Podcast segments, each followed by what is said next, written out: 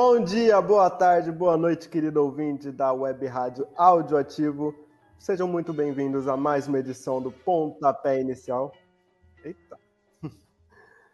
Essa edição que é uma edição especial, né? Temos aí a final da Libertadores, Fluminense e Boca Juniors. Vamos falar bastante sobre essa final. Falar também um pouco sobre a rodada dos nossos times cariocas no Campeonato Brasileiro. E comigo hoje estão elas. Juliana Magno. Tudo bem, Juliana?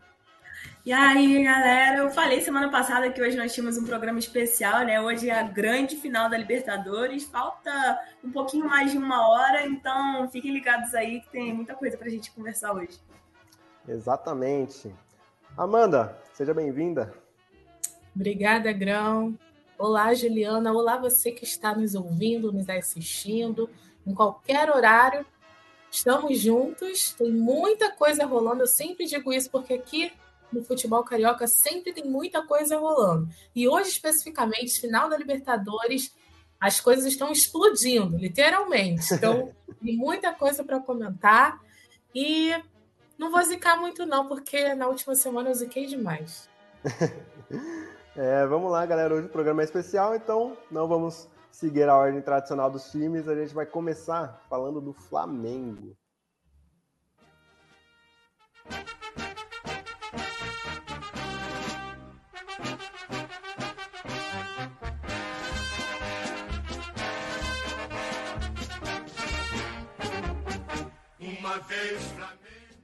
É, galera, o Flamengo que recebeu o Santos lá no Mané Garrincha, né? O Maracanã está interditado devido à final da Libertadores. E infelizmente tomou uma virada. Não foi dessa vez que, que o Flamengo conseguiu a vitória. Ele jogou mal. Teve o Gerson expulso aí em mais uma polêmica de arbitragem. E, Juliano, eu queria que você avaliasse esse tropeço do Flamengo que não aproveitou a derrapada do Botafogo, né? Pois é, né? Era uma grande oportunidade para o Flamengo. O Flamengo começou melhor, chegou a fazer um gol do Pedro. Pedro que há muito tempo não fazia um gol que não fosse de pênalti, né? Estavam começando a criticar ele a peça que ele só faz gol de pênalti. Fez um gol com bola rolando. O Flamengo estava no G4 na classificação parcial, né? Durante o jogo. E aí acabou tomando aquela virada, um jogo muito polêmico, inclusive eu achei. É, vou dar minha opinião aqui. Eu não acho que foi para expulsão aquele lance do, do Gerson. Já teve lances assim em outros jogos que também não aconteceu nada. Eu acho que o amarelo estava de bom tamanho, não precisava daquela expulsão. Mas o Flamengo é aquilo, né? A bola pura. O Flamengo não soube aproveitar as oportunidades. Eu acho que nos dois primeiros jogos com o Tite, o Flamengo estava jogando muito melhor, mas agora já não tô. Não dá mais para ver tanto aquela organização dos, dos dois primeiros jogos. Isso porque o Vasco estava melhor no, em alguns momentos no clássico também. Mas o, o Flamengo deu mole, né? Muito mole nessa derrota aí pro Santos. O Santos que é um time muito fragilizado, né? A gente vê, tomou sete aí do Inter, é, tá tentando se recuperar, né? Fugir da, da briga para a zona de, de rebaixamento. Mas eu acho que o lance do Gerson eu até entendo ser considerado expulsão. Ele faz um movimento assim que, na minha opinião, é meio que um gatilho. Ele levanta o braço e dá. Mas eu acho que teve o lance do pênalti não marcado pro, pro Bruno Henrique. É, foi tocado ali dentro da área. Aquele sim eu achei que foi pênalti, mas o árbitro não deu. E essa falta de critério da arbitragem que segue prejudicando o, a própria imagem da, da arbitragem pro, no futebol brasileiro.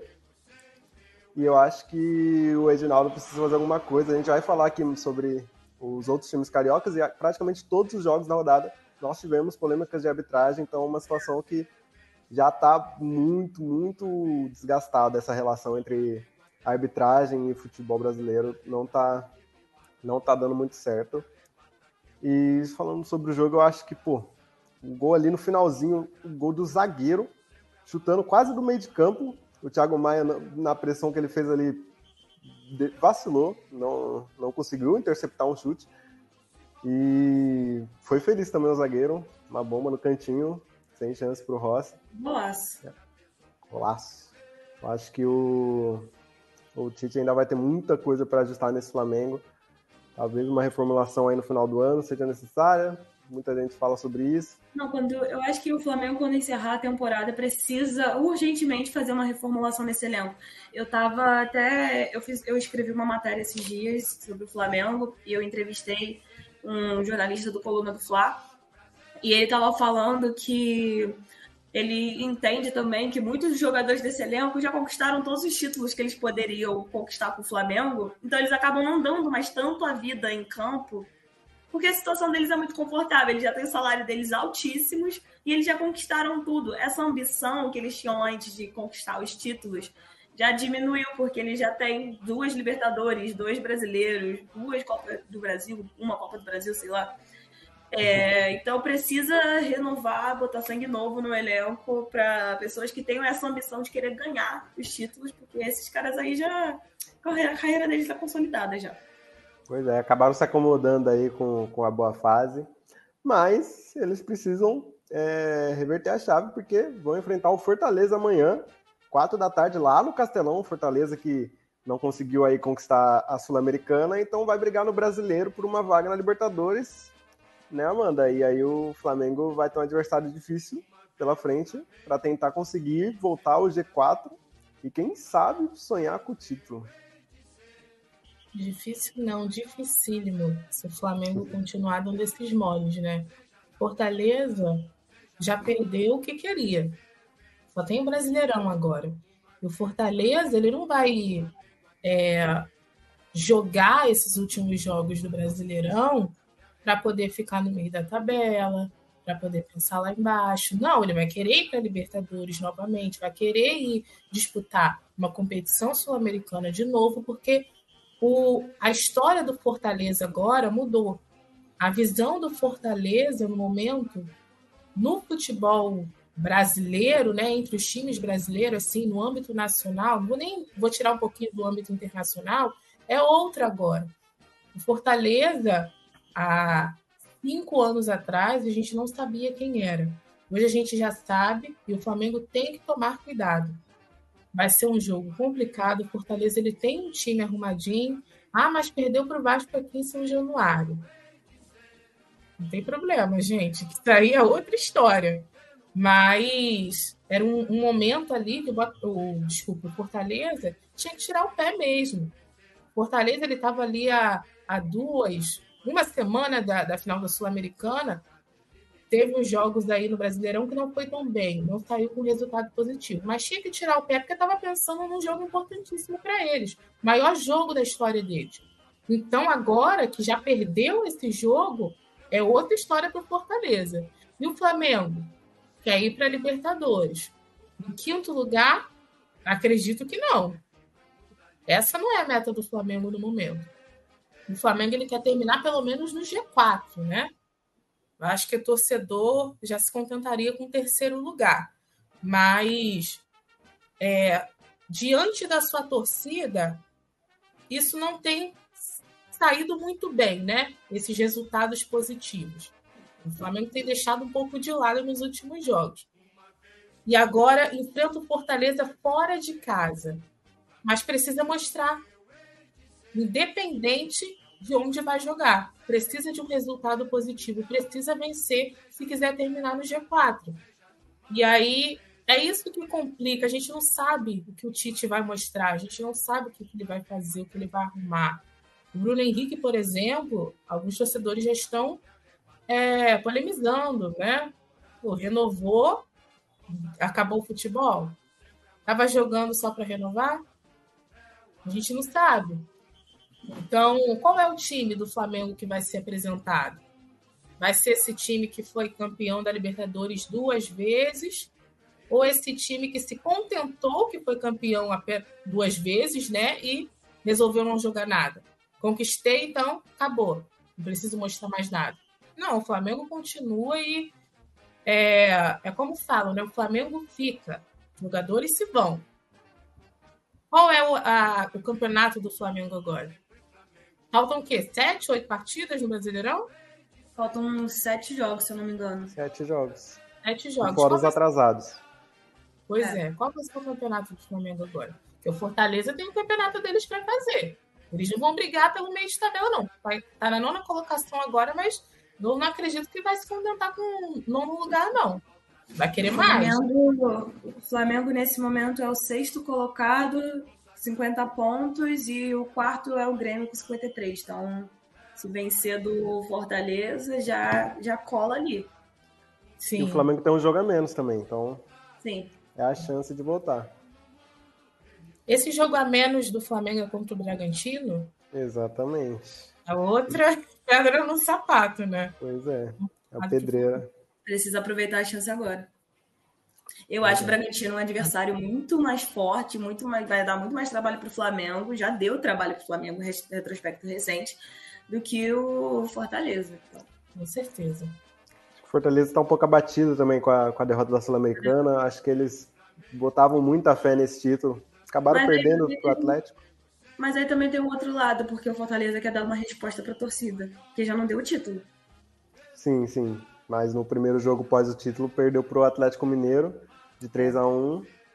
Então, vamos ver como é que eles vão se recuperar dessa dessa triste final da Sul-Americana. Eu acho que o Fortaleza merecia merecia. É, eu também. Bom, galera, sobre o Flamengo é isso. Vamos agora falar sobre o Gigante da Colina, sobre o Vasco da Gama.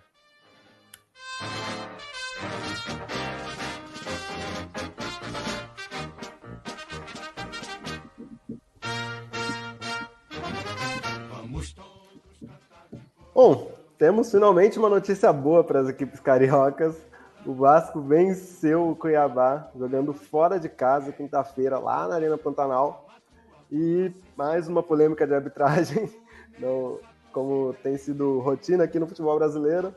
E a notícia boa é que o Vasco finalmente ganhou um fôlego aí para disputar né, essa briga da fuga da zona do rebaixamento. Não conseguiu sair ainda, mas já encaminhou uma mudança de astral, né, Juliana? O que, que você achou do jogo? É, um respiro, né, para a torcida do Vasco. Do... Foi muito engraçado acompanhar as redes sociais no dia antes do jogo contra o Cuiabá porque depois da derrota do Flamengo para o Santos, a torcida do Vasco na internet já estava falando que decretou rebaixamento, com oito, faltando oito rodadas, que se não ganhasse, que ia perder para o Cuiabá no dia seguinte, e aí acabou, não tinha mais o que fazer, todo mundo triste, já pensando em Série B no que vem. Ganhou do Cuiabá, já mudou totalmente o humor do torcedor vascaíno, que já está falando que vai ganhar e não vai cair, e tem sete rodadas ainda, está mais confiante. É, foi um jogo que o Vasco não jogou bem. Eu acho que isso é importante falar. Mas até você jogar mal e ganhar o jogo já traz confiança, né? Porque, lógico que todo torcedor quer que o time jogue bem e ganhe. Mas é muito pior quando seu time joga bem e perde, porque você fica com aquela sensação de que, caramba, dava. É, foi o. Eu queria destacar nesse jogo o Orediano, Orelano, sei lá como é que vocês pronunciam o nome dele, que eu vi um meme também que eu ri muito, que no dia de finados ele, ele não marcava um gol desde abril desse ano, apareceu, é, fez uma jogada incrível ali no meio de, passou no meio de quatro jogadores do Cuiabá ainda tinham dois nas sobras, então eram seis jogadores ali para tentar parar ele. Não conseguiu, saiu na cara do gol. Foi um, um, um golaço, um golaço, assim. Nem abriu, né, Juliana? Ele não marcava um gol há quase um ano e meio. É, era, faz mais tempo que abriu. 18 meses, eu acho, se marcar. Se não pois é. 14. Pois é. Marcou aquele gol ali. Finalmente ele mostrou para que ele, por que, que ele valeu 20 milhões de reais para o Vasco. Foi a contratação mais cara e era banco do time a temporada inteira. Então isso é uma coisa que é, chateava muito a torcida do Vasco, porque como se fosse um dinheiro gastado à toa. Pelo menos ele conseguiu aí dar essa vitória para o time que precisava tanto. E aí o torcedor sente falta daqueles pontos contra o Goiás, que poderiam ter sido conquistados se tivesse levado o gol no finalzinho, se o Prachedes tivesse tocado a bola no tempo certo, que ele não tocou. Mas aí ele também roubou, se redimiu no jogo com o Cuiabá, roubou a bola que deu pro Orediano e o Orediano foi lá e fez o gol.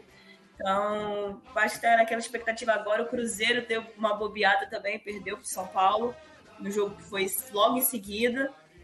É, tem o São Paulo aí caindo.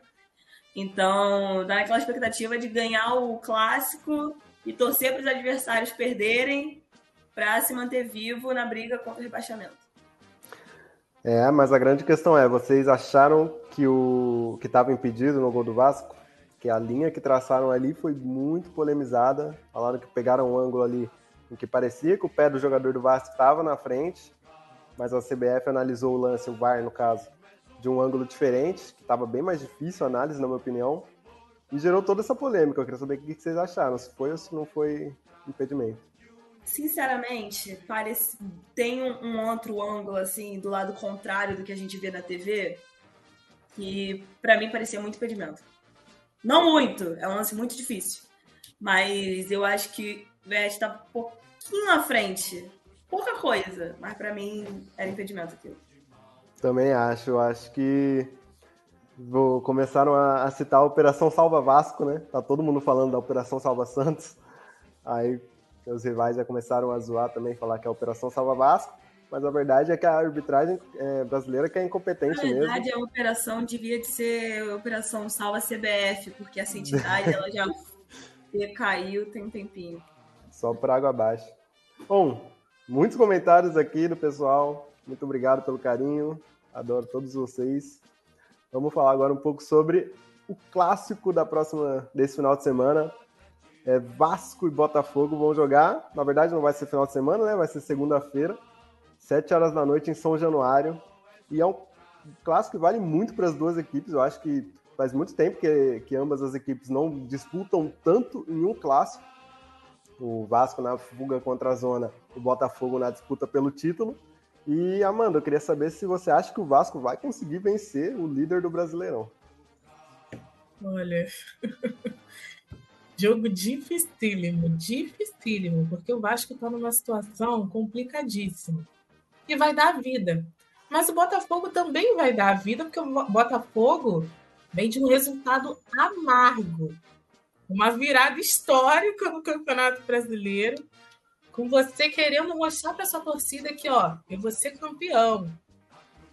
O Botafogo não conseguiu fazer isso. Então precisa dar uma resposta. Dentro de São Januário. O Vasco querendo também fugir dessa situação ruim, gente. Eu nem. Assim. Eu até apostaria no empate, mas é um jogo muito difícil, muito difícil. Não consigo ver não consigo nem dizer o resultado para vocês, porque é extremamente complicado. Eu... Botafogo. Pode falar, Ju. Não, é o que eu, você disse que não sabe dizer o resultado. Eu acho que o Vasco ganha esse jogo. Que isso. Eu acho que o Vasco vive uma fase muito melhor do que o Botafogo, apesar de ter perdido alguns jogos. Ter... O Botafogo está numa decrescente. Tanto que você pegar o segundo turno do Botafogo, ele estaria brigando para não cair pelo segundo turno. Ele só tá lá em cima ainda porque fez uma campanha absurda no primeiro turno de 15 vitórias em 19 jogos. Mas eu acho que os dois times precisam dar uma resposta muito imediata para a torcida. O Botafogo de confirmar que vai ser campeão e o Vasco de confirmar que vai ficar na Série A. Então eu acho que tem tudo para ser um grande jogo. Mas de São Januário lotado, o Vasco vendo um momento melhor, eu acho que dá Vasco. Tá arriscado ainda o Botafogo perder pro Vasco, o Palmeiras ganhar o jogo dele e ficar ali, ó, 59 a 59. É. O Botafogo é, o tem, tem, um jogo a menos, né? Tem um jogo a menos. Então, acho que é o, o jogo mais imprevisível. Eu não consigo é, cravar que nem a Juliana. Eu acho que, claro, questão de psicológico, o Vasco tem uma vantagem, né? Vem de uma vitória. E o Botafogo da derrota, acho que mais dolorida do ano. É, pela forma que foi, a gente vai falar um pouco mais para frente. Então acho que essa é a única vantagem que o Vasco tem para esse jogo em específico. Claro, o segundo turno do Vasco também é melhor, mas o futebol apresentado pelo Botafogo, por exemplo, no primeiro tempo do, desse jogo, que a gente vai comentar, mostra que o time tem muita qualidade. E se ajustar a questão psicológica aí, pode conseguir ganhar, na minha opinião. Eu acho que tem mais time, de modo geral. Tanto é que tá aí brigando forte. Para mim, ainda é o favorito ao título. Então, vamos passar agora para falar do próprio Botafogo. Vamos comentar aí o que, que aconteceu nessa rodada trágica para o nosso fogão.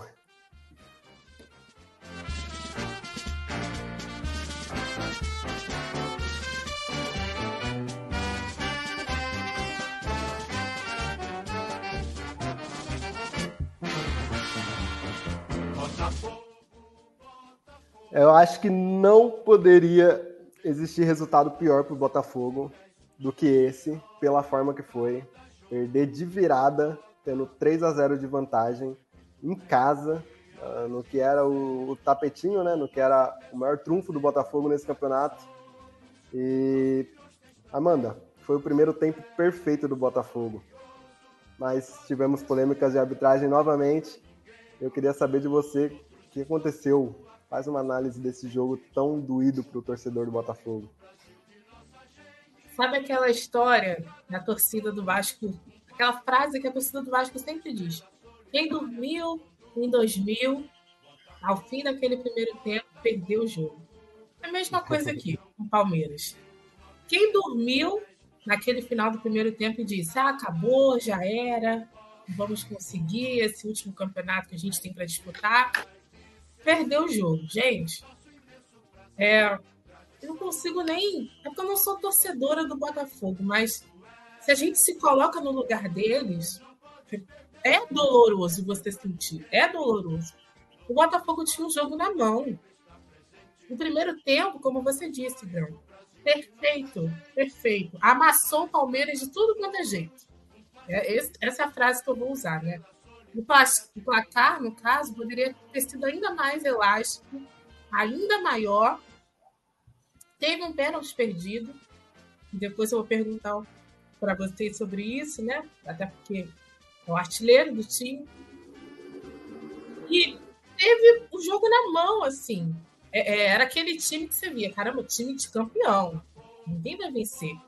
Já é, o título é deles. Eu vi o resultado e falei, título é do Botafogo, gente. Acaba o jogo porque já é do Botafogo. Aí você vem para o segundo tempo. Muda completamente a história, né? Botafogo, assim, dormiu. Dormiu, relaxou.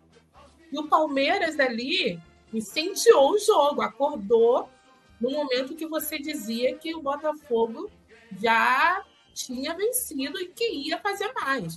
O Palmeiras acordou, o Hendrick de apenas 17 anos, que ninguém já não estava mais botando fé, ninguém não. Alguns, não é? Não estavam mais botando fé no garoto, mas é um garoto, ele vai oscilar e tá tudo bem. O menino fez dois gols. Um golaço, inclusive. Uhum. Os e dois golaços. É, exatamente. O Botafogo tinha. Pois é. O Botafogo teve a chance ainda de se redimir, né? Não deu, infelizmente. E aí você toma uma virada, tem uma expulsão que muitos disseram que ah, não foi para expulsão, mas independente da expulsão, a maneira como você levou uma virada, gente, é, eu costumo dizer que o 2 a 0 é o placar mais perigoso assim, do, do futebol. É, porque você tá com o jogo na mão, mas o time pode virar. Aí meu irmão sempre vem para mim e fala: não, mas 1x0 também é a mesma coisa. O 2x0 é aquele, aquele placar que você já acha que o jogo tá ganho, mas a qualquer momento podem virar, podem empatar e você e sua festa acabar. Mas você estar ganhando um jogo de 3 a 0 é aquilo, você já ganhou, você já vai fazer a festa. Diante, inclusive, de um grande adversário, melhor ainda. O Botafogo teve isso na mão e conseguiu tomar uma virada. 4 a 3 isso é incabível, vou dizer essa palavra, porque não faz sentido você virar, você tomar uma virada de 4 a 3 dentro de sua casa. O é Botafogo muito... acomodou, né? Exatamente. O time do Botafogo não entrou no segundo tempo. O do Palmeiras não entrou no primeiro e o Botafogo não entrou no segundo tempo. Não jogou. Ficou olhando o Palmeiras jogar. Ficou olhando o Hendrick jogar, fazer. viver uma noite mágica. Eu queria saber se vocês acharam se, que o lance da expulsão do Adrielson foi justo. Amado? Olha, Eu não achei, não. É, também, também não. Então, Inclusive, muita gente. polêmica do John Textor, né, no final do jogo, quanto a isso. Ih, foi, foi. Criticou a CBF. Falou. É, Ele falou que eles, na hora tava, que ele tava dando entrevista, passaram os jogadores do Palmeiras, e aí ele disse: parabéns pra vocês, vocês não têm culpa de nada, vocês só jogaram o que vocês tinham que jogar. A culpa é da CBF e o presidente tinha, da arbitragem tinha que rescindir amanhã, entregar o cargo dele amanhã, porque essa instituição ela é muito corrupta. Ele fez um discurso lá que a CBF até emitiu uma nota de que vai processar ele por conta desse discurso polêmico. A CBF arregou para o Felipe Neto, então o John Texton pode ficar tranquilo. sem moral nenhuma, CBF. É, eu achei um lance polêmico porque não foi um lance de intensidade, né? O Adrielson ele chega para dividir com o Breno Lopes. Ele acerta, até pega a bola primeiro, mas depois acerta o jogador do Palmeiras. Mas acho que a justificativa que a maioria das pessoas deu foi que é, era uma um lance claro, uma chance clara de gol. Uhum. É, porque ele ia sair sozinho, né? Ele tinha mais um jogador do Palmeiras, ia sair cara a cara com, com o. PR, e por isso que, que foi dada a expulsão. Então acho que até faz sentido, mas eu acho que não foi isso que determinou a virada de chave do jogo para o Palmeiras conseguir crescer. Eu acho que o ponto foi o pênalti perdido pelo Tiquinho Soares. Ali que o psicológico do, do, do Botafogo foi pro espaço e o do Palmeiras cresceu absurdamente. Porque o depois do gol do Hendrick. Então, porque o gol do Hendrick foi logo no começo do segundo tempo. Uhum. E dali pro, pro segundo gol dele, foi um bom tempo que o Botafogo conseguiu segurar os ânimos e tranquilizar o jogo. E Botafogo teve a chance de, de fazer podia ter 4x1. feito- É. Teve a chance, desperdiçou. E aí o Palmeiras cresceu. Mas eu, eu continuo e vou continuar para sempre indignado com o fato do Botafogo ter três gols de vantagens e entregar uma virada. Não, não foi que o Palmeiras conseguiu empatar o jogo, o Palmeiras conseguiu virar. Não, Eu- esse filme a gente já viu antes. Mas Eu eu, eu não acreditar. Nenhum. Não, que eu não fiquei, cabe. que eu fiquei brincando foi que o Palmeiras conseguiu ter a sua própria versão da virada da Mercosul, só que nesse caso foi a favor deles. O Palmeiras também fez é, três gols em meia hora e no segundo tempo o Romário acabou com o jogo na casa do adversário. Foi a mesma coisa que eles fizeram, só que dessa vez não foi o Romário, era o Hendrick. Aos 17 anos de idade. Decidiu Só- pro Palmeiras. Só que a diferença é que aquele jogo, o Vasco que teve um jogador expulso, que teve, conseguiu É. fazer quatro gols com um jogador a menos. Nesse Jogador caso a menos. contrário. Mas ambos os casos, a- um- qualquer virada espetacular no futebol, por mais de três gols de diferença, eu, eu fico muito indignado. Eu acho que, pô, se você tem alguém ali que consegue tranquilizar o jogo, faz uma cera, dá um jeito, sei lá, não quebra alguém, bate, não dá, não dá pra você tomar quatro gols. Só você pode tomar até três gols. Você consegue tomar quatro, pra mim é inadmissível. Claro, Não, e se você levar em conta o que estava valendo o jogo, fica ainda pior. Você Exatamente. estava jogando diante da sua torcida, você brigando por um título. Brigando não, assegurando o seu título. Era para mostrar que era imponente diante do vice-líder. E conseguiu tomar uma virada. É muito frustrante. sim. Ainda no mesmo jogo que o, que o próprio Botafogo demonstrou a sua capacidade. Eles engoliram o Palmeiras no primeiro tempo. Foi, tava vergonhoso ver o Eu acho que foi jogar. esse o problema. Eles engoliram o Palmeiras no primeiro tempo, tava 3 a 0 O Botafogo acomodou no resultado, ele sentou no resultado. Tava Mas- querendo só administrar no segundo tempo para acabar 3 a 0 Quem sabe fazer um quarto. Mas Mas o ser- Palmeiras não tava para brincadeira. Eu acho que é o, e- o Palmeiras é um adversário que não dá para fazer isso, com todo respeito. Mas se fosse qualquer outro time, até dava para pensar nisso de, ah, vamos administrar o resultado. Palmeiras, com o Palmeiras não dá para fazer isso. É, Que é um time que vai entrar e vai tentar fazer de tudo, porque também tá brigando pelo título no final das contas. O próprio São Paulo, na final do Paulista, estava com a vantagem de dois gols. Foi jogar lá no, no Allianz Parque é, para cozinhar o jogo, para ir para segurar a vantagem, e tomou quatro gols também. É. Então falta, falta alguém, falta um- uma mente pensante que deveria ser o técnico, Lúcio Flávio, talvez não sei por falta de experiência, ou algum jogador que chama a responsabilidade para alertar os caras, falar, pô, isso aqui não, não, não, não tá ganho. Isso é uma coisa que eu lembro muito do Jorge Jesus, quando ele treinava o Flamengo. A mentalidade dele, isso que ele trouxe pro Brasil, eu acho que é o certo, ele é muito importante. Fez três, quatro. O Flamengo só dava goleada em 2019 fez três, fez quatro, e ele continuava irritado e não, vai para cima, eu quero mais, eu quero mais, eu quero mais. E ele tá certo, cara, ele tá é. certo. Não dá para você, ai, fiz 2 a 0 vou ficar aqui. Fiz 3 a 0 vou ficar aqui. Não, vai, garante o teu resultado. Quanto mais gols, melhor. Essa é a mentalidade de time campeão, né? E o Botafogo é. não foi como time campeão. Você tomou dois gols de adversário, você tá ganhando com três gols de vantagem, gente, dá uma de Davidson, se joga no chão. Exatamente. Faz Não Exatamente. tem que o adversário. Faz alguma coisa. É... O Diniz também pensa muito assim, né? Nunca tá satisfeito com, com Diniz, né, ganhando. Ele tem que... Satisfeito. O Fluminense faz gol e continua com essa cara aqui, ó. Enlouquecendo também na beira de campo. Enfim, acho que faltou essa solidez mental do Botafogo entender que precisava reagir de alguma forma quando, quando o Palmeiras começou a crescer no jogo. A esfriar, uhum. faltou saber esfriar o jogo, ganhar tempo, fazer cera, enfim. Pode pagar com o campeonato, né? Agora o Bota colocou o Palmeiras psicologicamente e na pontuação muito, muito de volta na briga do título.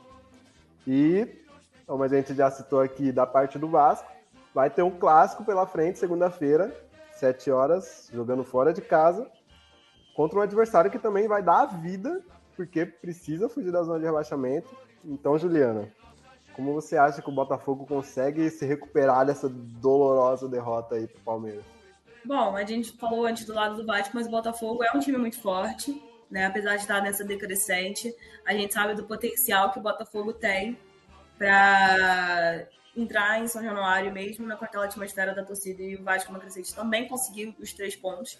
Eu acho que o que mais vai preocupar o Botafogo, a torcida do Botafogo, vai ser o próprio Botafogo, porque vai com três jogadores a, a menos titulares para o clássico, principalmente os zagueiros, porque o Cuesta tomou o terceiro amarelo e o Adrielson foi expulso. Então, o Botafogo vai jogar com a zaga reserva. Né? O Vitor Sampaio já tinha entrado, inclusive, no, jogo do, contra o Palmeiras, quando o Adrielson foi expulso, aí o Luiz Flávio botou ele no campo. É, eu acho que essa vai ser a maior preocupação pro, pro Botafogo. Não que o, o, não que o Vasco tenha um ataque muito perigoso, não tem. Tem um, um, o Vete. Eu acho que essa vai ser a maior preocupação. A zaga reserva para marcar o Vete, porque ele tem um poder de cabeceio impressionante bola aérea é a especialidade dele. Eu nunca vi um jogador fazer ser tão bem se posicionar para fazer gol de cabeça. Mas é, o Vasco é um time que cria muito, mas peca na hora de finalizar. Mas e, mesmo assim, com a reserva, eu acho que é, é a preocupação principal assim, do Botafogo para o jogo. Concordo. Também acho que é um desfalque importante do Adriel, se a gente viu a falta que ele fez, né? Quando o Palmeiras começou a crescer no jogo. É, mas eu acho que mesmo assim o Botafogo, na minha opinião, ainda tem uma leve vantagem aí, um pouco uhum. favorito para esse clássico, mas a gente sabe que clássico encurta as distâncias entre os times. Quem tá mal dá, dá a vida para chegar mais perto de quem tá bem. E o Botafogo tem um bom time, então acho que vai ser um confronto muito equilibrado. E talvez seja o confronto que é, tire o Vasco, não tire, não. O Vasco ainda vai disputar Pode é, ser decisivo para os dois times. Rodada a rodada, exatamente. Acho Mas se, um o se o Vasco perder esse jogo, já complica muito a vida dele na briga pelo rebaixamento. Podem abrir seis pontos de vantagem, que seria trágico para o Vasco. E o Botafogo pode ver o, o Palmeiras é, igualar sua pontuação, né? Tem um jogo a menos, mas caso perca na rodada e o, Bota, e o Palmeiras ganhe na rodada, eles podem ficar aí com a pontuação igual, que prejudicaria muito o astral do Botafogo nessa reta final de uhum. campeonato. Mas um jogaço desse numa segunda-feira é complicado. É né? triste. É triste. Era pra ser domingo. Bom, é isso, gente, sobre o Botafogo. Vamos desejar sorte para ele. É, não dá, né, contra o Vasco. Enfim, complicou. Mas vamos desejar sorte nessa reta final de campeonato. Para os dois times, para o Vasco conseguir escapar da zona e para o Botafogo conseguir conquistar o seu título. Agora vamos falar do time da semana, do time do, do mês, do ano, do Fluminense.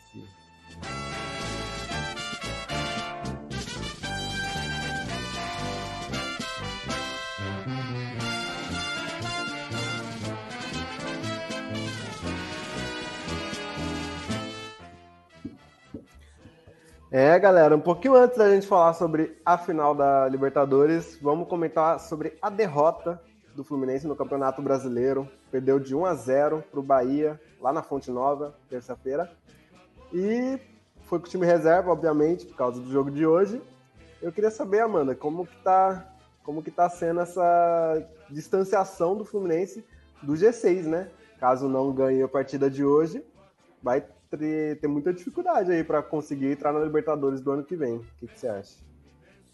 Eles nem estão ligando, né? o sentimento é esse no momento. É, esse jogo contra o Bahia é um exemplo disso. Mandaram um time reserva. O pensamento é agora, é no hoje, final da Libertadores. É, o Brasileirão foi passando, os jogos foram passando, o time teve alguns resultados negativos, mas a torcida só pensava no hoje que é contra o Boca Juniors. E mandou os reservas lá para Salvador, né? Mas até foi que foi bem o Fluminense. No primeiro tempo mandou duas bolas no travessão, teve a oportunidade até de sair com resultado positivo, mas o Bahia, né, apareceu ali no final do primeiro tempo, marcou um gol de cabeça e segurou o jogo, né? Precisava do resultado também porque tá brigando lá embaixo. Mas o Fluminense fez o que pôde lá, não conseguiu, voltou e é hoje. Se hoje não der certo, aí as coisas complicam mesmo. Mas eu acredito, é, eu acredito que se o Fluminense perder, é, por um acaso, esse título da Libertadores, tem time para ficar ali entre os quatro primeiros, é, de buscar mais. E tem jogo para isso, né? O Fluminense está o quê? Com 45 pontos, eu acho. Tem jogo.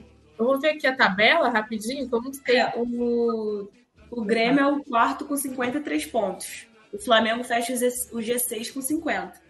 Uma pré-Libertadores é fácil para o Fluminense conseguir nessa reta final. Sim, tem time para isso, não vai ser complicado, não. Mas não quer perder, né? Na cabeça vai vencer hoje. Exatamente. Eu acho que saiu com boas notícias desse jogo. O Léo Fernandes, como você citou, que meteu bola no travessão. É, foi um cara que jogou muito bem, me surpreendi. Tava querendo ver mais futebol dele desde que ele chegou, mas o time titular do, do, do Fluminense não dá brecha para reserva. É, eu acho que está muito encaixado já. Mas o Léo Fernandes é um cara que, para mim, no jogo de hoje, por exemplo, pode entrar e fazer a diferença.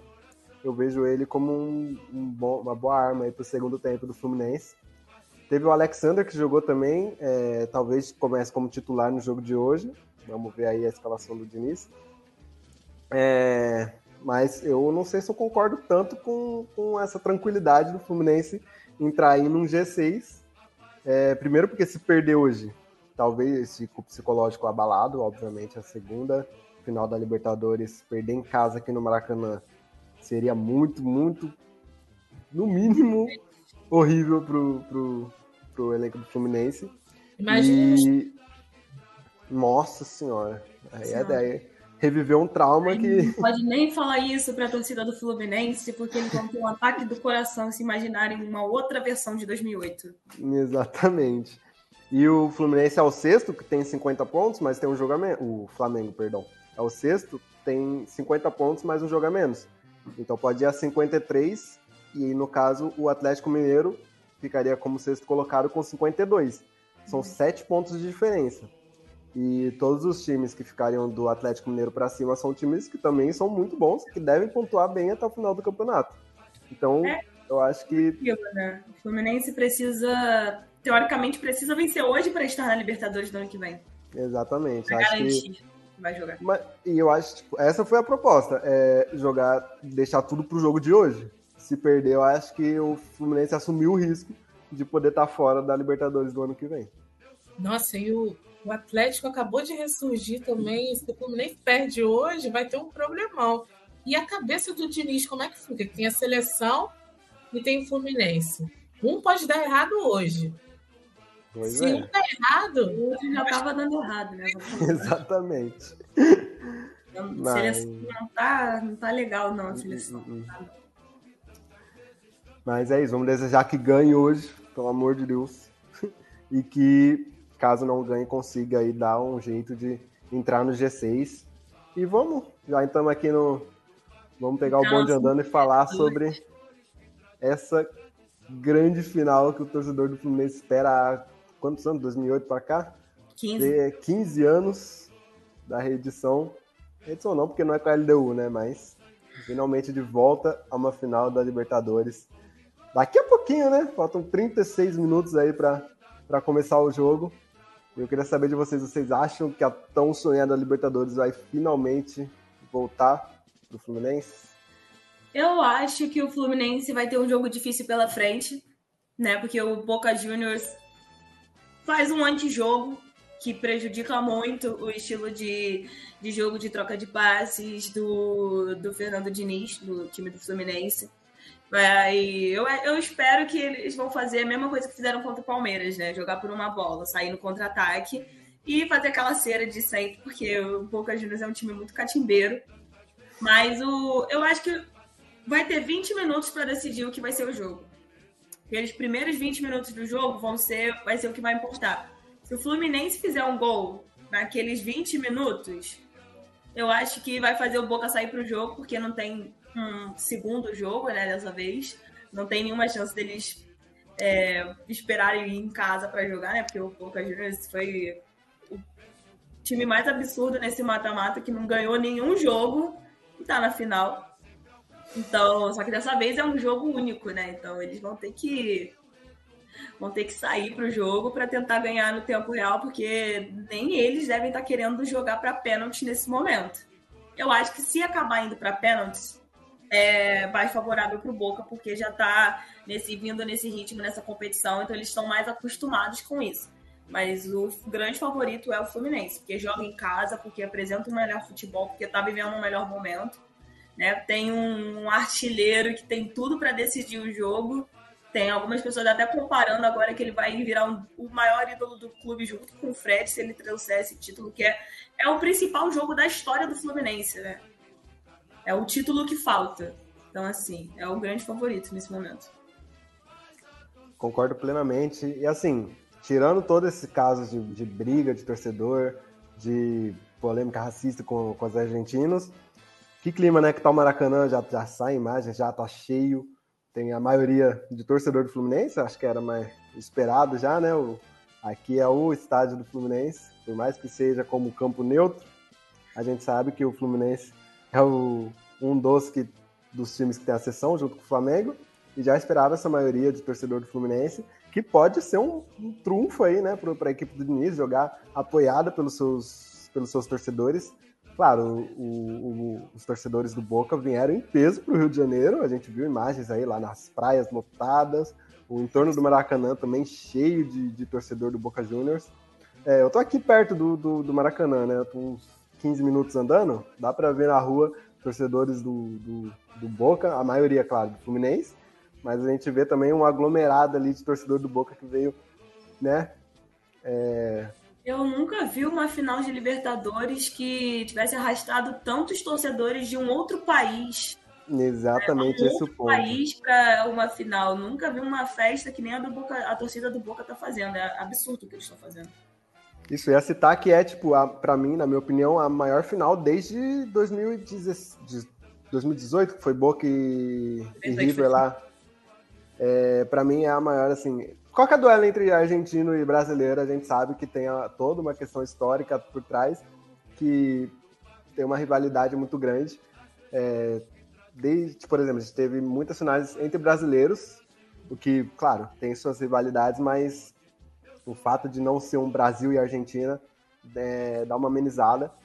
Eu teve vejo o que... Flamengo e River Plate em 2019. Então, mas foi na pandemia, então acho que tipo, não teve toda a festa. Não, assim. foi não, foi antes. Não foi? Não. 2019 foi um ano antes, foi o ano pré-pandemia. Então, perdão, então acho que dá 2019 pra... Peru. Aí a gente não acompanhou ah, sim. o movimento. A festa não. Cima. Ah, essa questão da final única em estádio neutro eu sou completamente contra. Eu acho que prejudica muito o espetáculo. Mas enfim, né? Comembol e suas prioridades. É... Eu acho que o fator tradicionalismo pode pesar nessa final. Também acho que o Fluminense é mais time. É... Joga o futebol melhor. Bota o Boca Juniors. para não dizer vergonhoso esse futebol deles. Porque você chegar numa final sem ganhar uma partida no mata-mata é bizarro. Pra não é que ele. O que Boca Juniors tem que melhorar muito ainda. não é que ele ganhou e perdeu e empatou no agregado. Ele não ganhou nenhuma partida, tá bizarro. É um antijogo, como você falou. É, mas os caras têm tradição, são argentinos, são catimbeiros, eles já têm seis títulos de Libertadores, estão em busca do sétimo, o Fluminense não tem nenhum, só chegou em uma final, infelizmente perdeu para a LDU, a gente lembra. Então talvez esse fator tradicionalismo pese a favor do Boca, a gente espera que não, que o time melhor, que é o Fluminense, vence. É, mas vamos ficar de olho nessa questão aí. a gente fala, né? Declaração, fala, mano. Falando um pouco desse peso, né? O Grão disse uma coisa certa. É, esse, essa questão de ser talvez uma das melhores finais aí dos últimos anos passa muito por esse confronto, time argentino e time brasileiro. Eu acho que perdeu muito até pela baixa aí no futebol argentino. É, não que o futebol brasileiro, dois times é, brasileiros numa final da Libertadores seja ruim, mas aquele peso, aquela rivalidade, ela se perde. Claro que o Flamengo e o Palmeiras, por exemplo, agora tem uma grande rivalidade, mas é muito recente é, a rivalidade de times brasileiros e times argentinos é histórica. Então, a gente quer que o título fique aqui e a gente vai para cima para poder defender, inclusive, até o Brasil, assim, eu vou dizer, né? Uhum. Então, quando você tem dois times brasileiros na final, isso se divide. Então, claro que vai pesar aí a questão dos outros torcedores sair de seus países, vir fazer uma festa e toda essa questão que está passando aqui no Rio é muito boa, porque futebol sem rivalidade é chato, né? Então, o, o Fluminense tem essa oportunidade de ganhar dentro do Maracanã, o que não seria bom para os flamenguistas, que odiariam essa ideia, mas tem a oportunidade, pode fazer história. E o, o Boca, desculpa, pode também, porque seria sua primeira Libertadores dentro, assim, um dos estádios mais históricos, se não o estádio mais histórico assim do, do futebol mundial.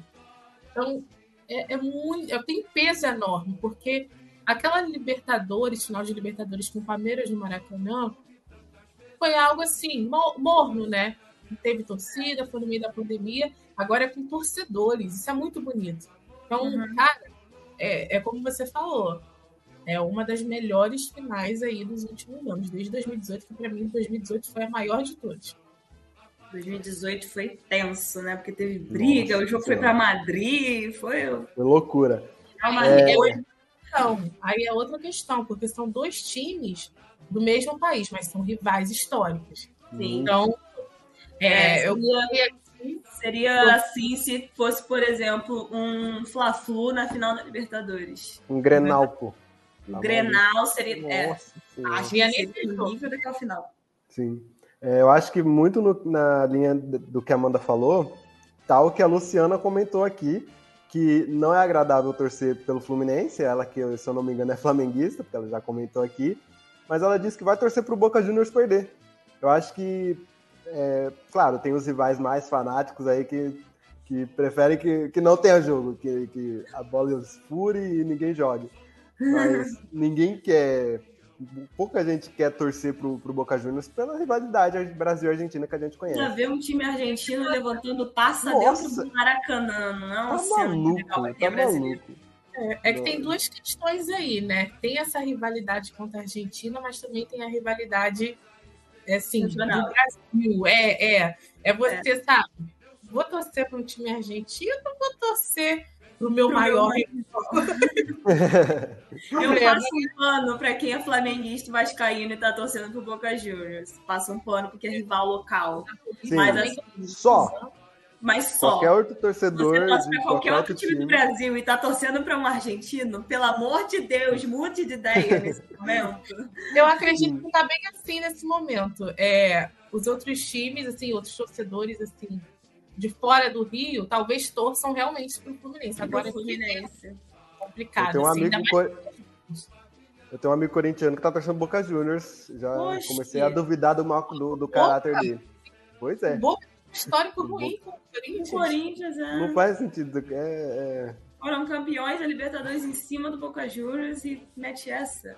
Pois é. Vai entender.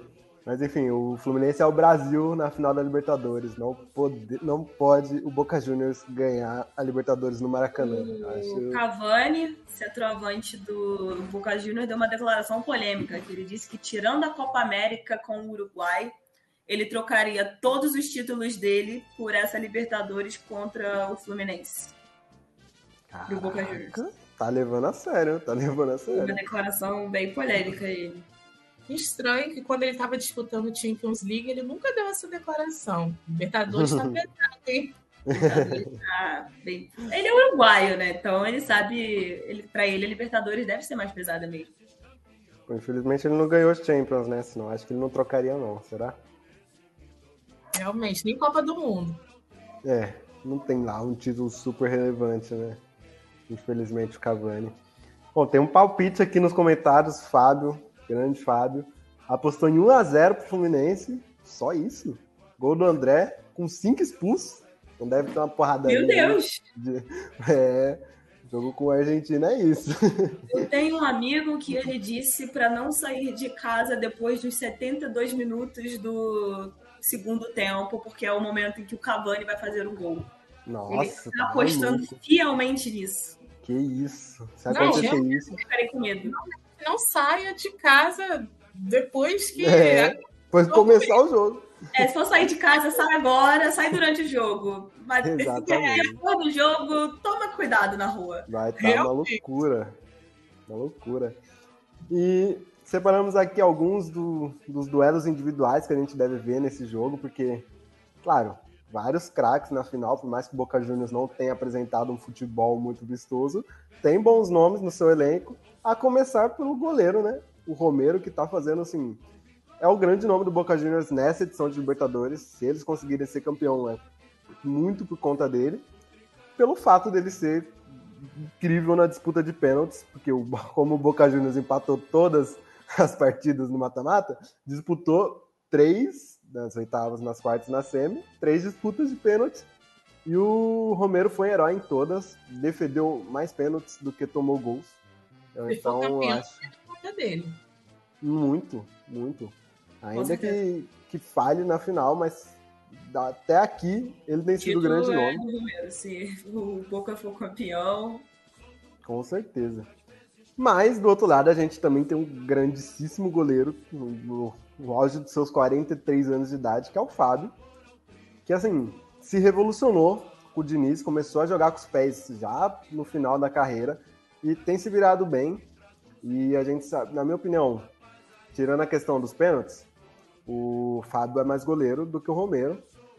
O Romero ali, por exemplo, no, no jogo contra o Palmeiras, no Allianz Parque, o gol que ele tomou de fora da área lá, eu acho que era um pouco defensável. É, em contrapartida, o Fábio também falhou contra o Internacional, naquele escorregão, na saída do gol dele. Mas eu ainda acho o Fábio um goleiro mais confiável para os 90 minutos. Mas a grande questão é nos pênaltis. Eu acho que, tipo assim, o Fábio, na carreira inteira, principalmente no Cruzeiro, ele ficou marcado por ser um goleiro que se saiu bem na disputa de pênaltis. Porém, nessa passagem pelo Fluminense, ele já não tem tido tanto, tanta imposição assim na disputa de pênaltis. Ele pegou um pênalti só pelo Fluminense, na pré-Libertadores do ano passado. É, foi muito importante, inclusive. É, mas tomou, acho que foram 13 gols de pênaltis. Então é um aproveitamento muito baixo. A gente sabe que a vantagem é sempre do cobrador, mas um grande goleiro se, se consegue uma, por exemplo, consegue se destacar nessa disputa por pênaltis. Eu queria saber de vocês, quem pode ser mais fundamental eu... nesse jogo da final? Eu vou de Romero, porque ele tem sido decisivo nessa Libertadores pro Boca em todos os jogos. Então eu vou, eu vou de Romero. Apesar do Fábio hoje estar fazendo seu centésimo, centésimo jogo de Libertadores justamente na final, Nossa. hoje é um dia muito importante para ele por vários motivos, Sim. mas eu vou, eu vou de Romero. E é um título que ele não tem na carreira, né, Libertadores. É. Incrível. E você, Amanda, o que, que você acha que o Fábio tem toda uma história, né, com a Libertadores. É... Cara, você bem polêmico. Eu acho que é um dos melhores goleiros aí, mesmo não conquistando o título, um dos melhores goleiros da Libertadores, da história da Libertadores. Ele tem bons números, se vocês forem pesquisar. Não bons, não, ele tem excelentes números, principalmente quando estava no Cruzeiro, né? E não conquistou, infelizmente, e, e, isso é do futebol, né? Às vezes um jogador joga uma barbaridade e não consegue. Tem o Harry Kane lá, que não tem um título importante na carreira dele. E é assim, acontece. Mas é, é, pensando nessa edição, complica, porque o Romero tem tudo uma história que a gente acabou de falar. Se o Boca tá na final, é graças a ele. Ele chega para essa final como um rei, é, é ele que levou o time, é ele que carregou, ele que fez aquelas defesas, que foi importante realmente. É o uhum. jogo mais importante para ele. É um goleiro experiente também. É, ele tem 36 anos. E tá com uma responsabilidade aí de trazer uma Libertadores. E o Boca tá alguns anos aí capengando para ganhar, né? Aquela de 2018 foi dolorosa? É.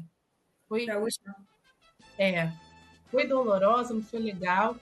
E por isso todo também esse movimento da torcida do Boca aqui, sabe? Quer ser campeão, quer gritar novamente que voltaram a seus donos da América, enfim. E vai passar pelos pés, pelas mãos desse goleiro aí. Então, eu acho que para essa partida, o Romero chega melhor, com mais peso. É isso, concordo com vocês. Eu acho que o Romero, nesse jogo específico, pode ser mais fundamental, principalmente se for para os pênaltis. Outro duelo que a gente vem observando ali é do Barco, o jovem jogador aí, 19 anos do Boca Juniors, tem saído muito bem. E do Keno, que está voltando agora, do, voltou de lesão recentemente, estava jogando bem, fez uma baita partida é, na rodada retrasada do Campeonato Brasileiro pelo Fluminense. E parece ter encontrado o, bom futebol dele, ele que é driblador ali, vai para cima mesmo. E eu acho que é um duelo muito interessante da gente é, observar no jogo de hoje. São dois jogadores assim do futebol bonito, né? Dois que gostam do drible, dois que vão para cima sem medo do adversário. E eu queria saber quem vocês acham que pode desequilibrar dos dois times, porque assim, o Boca, o Boca Juniors é um time que joga mais recuado, mas o Barca é esse cara que vai, quebra a linha e pode gerar um contra-ataque perigoso aí pro, pro Boca Juniors, né? O Keno é o, o que vai achar ali uma entrelinha e quem sabe uma assistência, um gol. Ele eu, tem essa capacidade. Eu prefiro o Keno nesse momento, pelo momento que ele tá vivendo. Eu acho que eu sou inspirada da Amanda, que ela não concorda comigo. Mas eu, eu acho que o ataque do Fluminense ele funciona muito bem, sabe? Uhum. Keno, Cano, o Arias, Joe Kennedy. Eu acho que o Fluminense está muito bem servido. Teve aquele jogo contra o Goiás também, que o Keno foi super decisivo, sabe? Então, que é, mostra um pouco dessa qualidade que ele tem, então eu vou de Keno. Caramba, e você, Amanda? Complicado, né? Complicado. Pode dar empate aí, porque eu acho que os dois vão ser peças importantíssimas. Cara, eu. Lá em cima do muro. Você não. Ó, que eu tô então... com uma dificuldade também. É complicado demais. Eu acho que o barco, viu? Rapaz. Eu acho que é muito equilibrado, cara. Eu acho que, tipo assim. Acho que a experiência do Keno pode fazer a diferença, porque uhum. ele é um cara que já tem 30 anos, 30 e poucos. O que barco é 19, tá começando agora. Já desperta a atenção aí do, dos gigantes europeus. Mas eu acho que a, o que a Juliana, o que a Juliana falou me mudou minha opinião. Acho que talvez jogador por jogador o Barco possa ser um pouquinho mais incisivo, mas eu acho que o, o esquema ofensivo do Fluminense pode beneficiar o Keno, então eu vou de Keno. Eu acho que ele pode se aproveitar mais dessa imponência ofensiva do, do, do Fernando Diniz. e por assim, último. É... Opa, pode falar. Desculpa, Grão. Nada. Em toda final, a gente coloca na conta dos jogadores experientes, porque realmente passa pelos jogadores Sim. mais experientes. Mas o que eu tenho percebido é que nesses últimos anos também tem passado por jogadores assim mais jovens, é, mas claro que bons jogadores. É, o Mbappé, por exemplo, naquela final da Copa do Mundo, tadinho, não foi culpa dele porque ele fez a parte dele. Sim. Mas ele mais jovem também conseguiu, né? É, é, uma Copa do Mundo, enfim. Eu tenho percebido que nos últimos anos os jogadores mais jovens têm se saído melhor, aqueles jogadores mais habilidosos, enfim. Hum. Quem sabe o Barco consiga alguma coisa, mas é complicado porque o Boca não tem essa característica que a Juliana falou que o Fluminense tem, né? É, o Fluminense é um time muito mais desenvolvido no ataque do que o Boca. Mas eu vou falar pouco porque já faltam 15 minutos para a partida, né? Tem que assistir. Exatamente. Só falar, tipo, tiveram alguns, algumas. O Neymar na final da Libertadores era jovem. O Hendrick agora no jogo do Botafogo, super jovem, decidindo. Então, assim, também tem casos, mas é muito difícil da gente prever uma, uma situação dessa. E para finalizar, a gente vai para ir provavelmente pro, pro duelo mais chamativo, que é entre Cavani, centroavante uruguaio muito consagrado aí, futebol europeu, contra provavelmente o rei da América, o Cano, que está fazendo uma Libertadores incrível, já, já desequilibrando a disputa, né? Mas eu acho que. Hoje eu, eu tô, tô, bem certeira, assim, no que eu acho. Eu não tô conseguindo ficar no muro com os jogadores, não. Apesar do Cavani ser um incrível jogador, eu acho que ele com o Zito Soares na seleção do Uruguai foi uma das melhores duplas de ataque que eu já vi jogando que é impressionante como eles se conhecem, eles se acham dentro de campo. Ver eles dois jogando juntos sempre foi uma coisa que achei encantadora. O Cavani é um ótimo jogador, mas o que o Germancano está fazendo nessa Libertadores é, é muito absurdo. E o que ele, desde que ele chegou no futebol brasileiro, que tá todo mundo impressionado com a capacidade dele de fazer gols num toque só. Né? Ele é um cara que eu acho que todos os centroavantes deveriam observar mais, porque o que eu, eu acho que é mais importante das características do Gemancano é a aula de posicionamento dentro da área que ele dá. Ele sabe muito bem onde ele tem que estar para receber a bola e para fazer o gol. Fazia muita comparação né, entre os dois grandes rivais. Tipo, o Gabigol agora é, é bom, mas quando ele, ele é o principal centroavante do Flamengo, vamos colocar assim. Ele fica muito impedido, se você reparar, o Gabigol. Ele faz muito muito, muito. Ele tem muita dificuldade com o posicionamento ali. E aí você pega o Germancano no Fluminense e eu fico, cara, você teria que. Olha mais pro seu rival para ver o que ele tá fazendo, porque ele tá dando um show ali de aula de posicionamento dentro de área. E é por isso que ele faz um, um gol no. gols em toque só. Então, assim, ele para mim é o cara mais decisivo que vai estar tá em campo hoje. Eu acho que essa é a principal valência dele, é o, a finalização rápida e de qualquer ângulo ele leva perigo, assim, é impressionante o que ele consegue fazer. O Cavani já eu acho que é um pouco diferente a característica, mais o, o pivô mesmo, o cara brigador ali, uruguaio, né? A gente uhum. sabe que o cara gosta do contato. É, não tem feito tantos gols assim desde que chegou no Boca. É, por isso que eu acho que o Cano também leva vantagem nessa disputa. É o cara, para mim, do Fluminense na Libertadores. A gente sabe, cara, ele é muito decisivo. é muito decisivo. Ele tem a oportunidade, ele vai e faz o gol. Tem sido assim nas últimas cinco temporadas, desde que ele estava no Vasco. Então... A exemplo da semifinal contra o Inter, né? Exatamente. Pô, disputa de carioca também, ele já tem gol na final, enfim. Ele é um cara diferenciado. Para mim, na minha opinião, é o rei da América, independente de quem for o campeão. Uhum. Concorda, mano? Não, eu concordo com tudo que vocês disseram. É inacreditável o que esse cara faz hoje. Hoje não, desde que chegou o Vasco, eu sempre me impressionava que em todo momento, em qualquer lugar do campo, ele estava. Era só tocar para ele. A única função dos outros 10 jogadores, né? Nove, porque não vou contar com o goleiro, é tocar para os Só isso. É só isso. Pra ele que ele resolve. Porque, gente, se vocês forem analisar os números, ele precisa de poucas chances. Pouquíssimas chances para guardar. São é poucas as vezes em que ele tem dois, três toques na bola na hora que ele faz o gol. É um toque só. Sim. Sim. Com a perna esquerda, perna direita, de cabeça, é um cara assim. Sensacional, Sim. cara. E ele está lá, né? E isso para uma final, cara, é muito importante.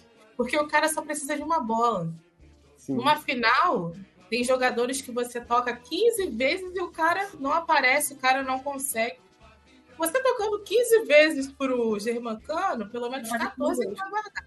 Exatamente. Porque...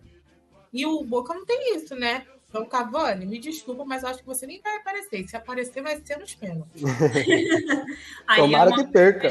Aí eu já acho que o Gianmancano não leva vantagem, porque é. ele faça gol de pênalti, ele não tem muita habilidade ali, mas. Tem que ter um defeito também, né? Tem que ter um defeito Sim. também, né? Tem que ter um defeito, Nossa. né?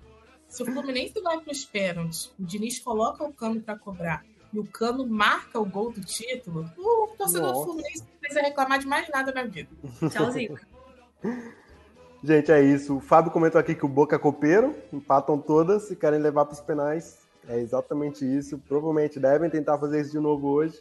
Vamos aí acompanhar. Daqui a pouco, em 10 minutinhos. 10 minutos. É o, tempo, é o tempo da gente se despedir aqui, ligar a TV e acompanhar esse jogaço. O Marcondes falou que o Fábio é criado do Vasco, realmente. Começou a carreira lá e agora pode fazer história pelo Fluminense. Mas é isso, gente. Muita boa sorte pro nosso Fluminense no jogo de, de logo mais. Queria agradecer a audiência de todos vocês. Muito obrigado pelos comentários, pelo carinho. É, todo sábado a gente está aqui fazendo esse programa.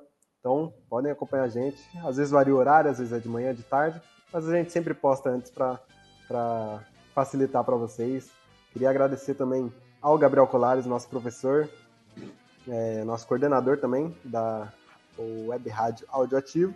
Ia pedir para vocês seguirem a gente nas redes sociais. Vou deixar aqui, ó, arroba audioativo.eco e sigam também o canal do, do site www.audioativo.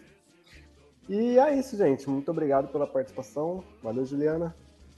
É isso, galera. Agora vamos lá que eu quero sentar no sofá para acompanhar essa final de Libertadores. Vamos ver quem vai ser o grande campeão. Então é isso. Fiquem com Deus. Boa sorte para a torcida do Fluminense. Valeu, Amanda. Valeu, Grão. Valeu, Juliana. Vamos assistir esse jogaço. O Cano pode ser o personagem, mas eu acho que ele vai ser bem marcado também. É, o Cavani, eu já dei minha opinião aqui. Mas assim, só vou falar dos jogadores. Palpite eu não dou porque eu já ziquei nas últimas semanas. Então vamos torcer apenas para que seja uma grande final que com certeza. Não, agora que você citou, a gente vai ter que cada um deixar o seu palpite aqui. Não, não, não, não. Vai, sim, Oi, todo mundo. Todo falar... mundo. Eu vou sim. jogar aqui 3x1 pro Fluminense. Soltei. Acho que vai ser 2x1 Fluminense. Hum, Amanda. Gente, muito complicado. Eu vou ficar no 1 a 1 porque eu não quero ir em um nem outro. Vai para pênalti. Nos pênaltis. Nos pênaltis, por incrível que pareça, Fluminense. Aí, ó, é isso. Fluminense. O Fluminense não... perde, aí vão falar que a ah, gente. Vai ser culpa nossa. É isso, Foi gente. Muito obrigado pela, pela audiência. Nos vemos semana que vem. Boa sorte pro Fluminense. Até mais. Thank you.